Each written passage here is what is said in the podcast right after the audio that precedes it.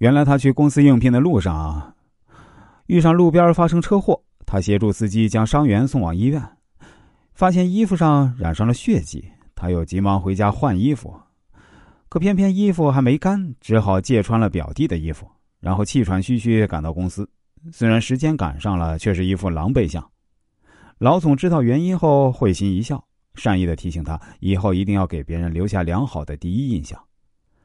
马明的工作很出色。不到半年啊，就被升为业务主管，深得老总的器重。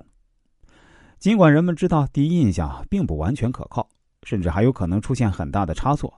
但是绝大多数人的第一印象呢，是会深深的印记在脑海中。我们在日常交往过程中啊，除了注重自身的仪表风度、言谈举止，为他人留下美妙的第一印象外呢，还要克服第一印象给人带来的障碍。我们在交朋友时呢。不能仅凭第一印象就妄加判断，这样往往容易错判奸良，带来不可弥补的遗憾。路遥知马力，日久见人心。人心是复杂的，真正的朋友或许并没有给你留下美好的第一印象，但绝对是那个在你危难之时伸出援手的那个人。心灵感悟：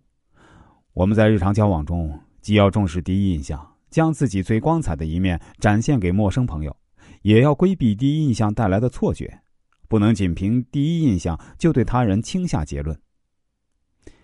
接下来，我们再说说什么是近因效应。最近的印象很重要，在人际交往中啊，我们时常因为对他人最近、最新的认识占了主体地位，从而掩盖了以往形成对他人的评价。心理学上将这种心理现象呢叫做近因效应。近因效应啊，是指在总体印象形成过程中啊，